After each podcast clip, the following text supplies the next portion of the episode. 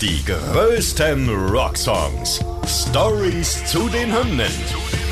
Ihr hört einen Original-Podcast von Radio Bob, Deutschlands Rockradio.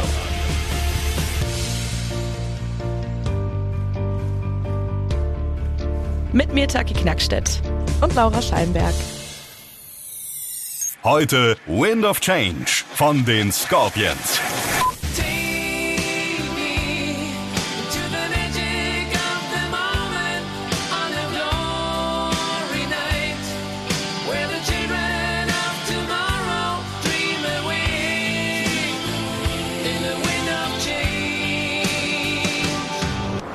Wind of Change von den Scorpions ist der Song, den wir jetzt besprechen wollen. Ich glaube, die Sehnsucht nach Frieden wird uns immer begleiten. So beschreibt Klaus Meine, Sänger von den Scorpions, den Grund, warum die Ballade Wind of Change immer noch so erfolgreich ist. Ja, und tatsächlich, auch nach über 30 Jahren ist der Song absolut aktuell.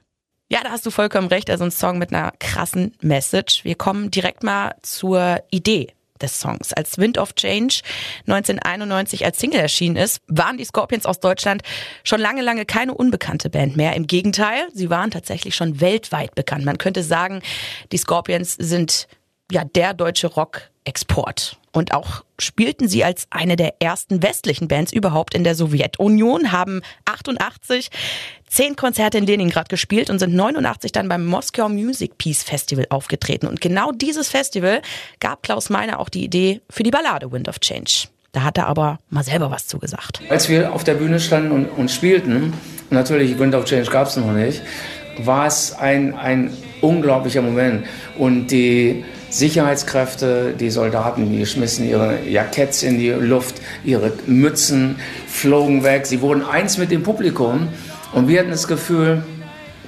die Welt verändert sich vor unseren Augen, gerade jetzt. Dieses Gemisch, es war für mich so der Gedanke, die ganze Welt in einem Boot und alle sprechen die gleiche Sprache, Musik. Und all die Erlebnisse äh, habe ich versucht auszudrücken in diesem Song Wind of Change, der kurz nach der Rückkehr aus Moskau, an, Anfang September, entstanden ist. Und es war eigentlich nur die Verarbeitung dessen, was wir erlebt hatten. Und es drückte einfach nur die Hoffnung aus, dass die Welt sich verändert. Ja, kurz zum Moskau Music Peace Festival. Das war am 13. August 1989. Die Scorpions haben damals zusammen mit Acts wie zum Beispiel Ozzy Osbourne oder auch Bon Jovi im Lenin-Stadion vor 260.000 Fans gespielt. Das Festival gilt als das Woodstock der Sowjetunion. Und Klaus Meine selbst hat dazu gesagt, Unsere spätere Manager, damals Manager von Bon Jovi, hatte durch seine Verwicklung in einen Drogenskandal in den USA die Auflagen bekommen, sich sozial zu engagieren. Und so entstand die Idee, ein Festival zu machen äh, in der Sowjetunion, ein großes äh, Peace Festival, ein Anti-Drogen-Festival auf die Beine zu stellen. Dieses Stadion war voll und voller Begeisterung und der Schrei nach Freiheit, er war so laut vernehmbar wie nie zuvor. Ja, also die Veränderung der Welt oder den Wunsch nach dem politischen Wandel beschreibt der Song Wind of Change. In der Welt war zu der Zeit ja damals viel los. Ne? Der Kalte Krieg lief, die Mauer spaltete Ost- und Westdeutschland und der Kommunismus kämpfte gegen die Demokratie. Und Ende der 80er Jahre war aber dann ein Wandel erkennbar. Klaus Meine hat es in dem Interview mal so beschrieben, Viele junge Leute, gerade die junge Generation, haben uns gesagt, die Zeiten des Kalten Krieges werden bald vorbei sein. Das war eine unglaubliche Stimmung. Ja, der Text von Wind of Change beschreibt jemanden, der in einer Sommernacht an der Moskwa, also einem russischen Fluss entlang geht und dabei den Wind des Wandels zuhört, der über die Feindschaften hinwegweht. Damit setzt sich dieser Text ganz klar für die Ost-West-Verständigung ein und bis heute gilt er als die Hymne der Wende. Dabei wurde das Lied auch in Russland groß gefeiert und brachte den Scorpions eine Einladung von Staatschef Michael Gorbatschow in den Kreml ein. Ja, ein bisschen schwere Kost ist es, wie gesagt. Wir kommen jetzt mal auf das legendäre Pfeifen zu sprechen. Die Melodie hatte Klaus definitiv schnell im Kopf. Damals hatte er allerdings keine Gitarre zur Hand und deswegen ist es dann so entstanden. Schnell war das berühmte Pfeifen des Welthits entstanden und Fun Fact, er hatte dabei in seinem Studio in Hannover so oft das Fenster auf, dass seine Nachbarn irgendwann schon genervt davon waren. Das stelle ich mir ganz gut vor, aber die wussten wahrscheinlich noch nicht, was Phase ist und so, ne? Irgendwann wurde es weltberühmt. Wind of Change wurde am 6. November 90 auf dem Album Crazy World veröffentlicht. Die Single-Auskopplung kam dann erst im Februar 91 und hat natürlich direkt die Charts in Deutschland, aber auch in vielen anderen europäischen Ländern gestürmt. Es gab dann auch noch eine russische und sogar eine spanische Version des Songs.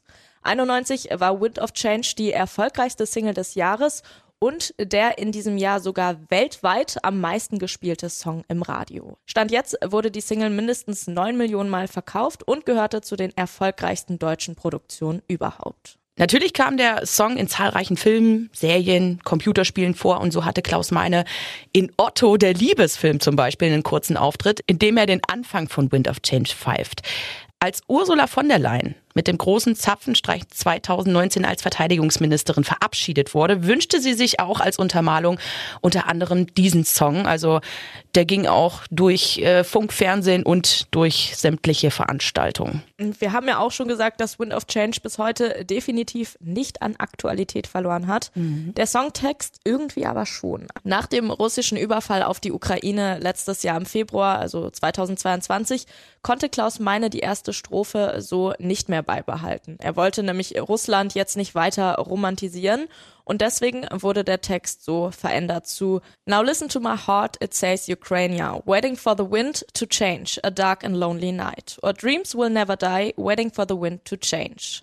Und diese neue Version wird äh, seit 2022 auf allen Live-Auftritten genauso gespielt.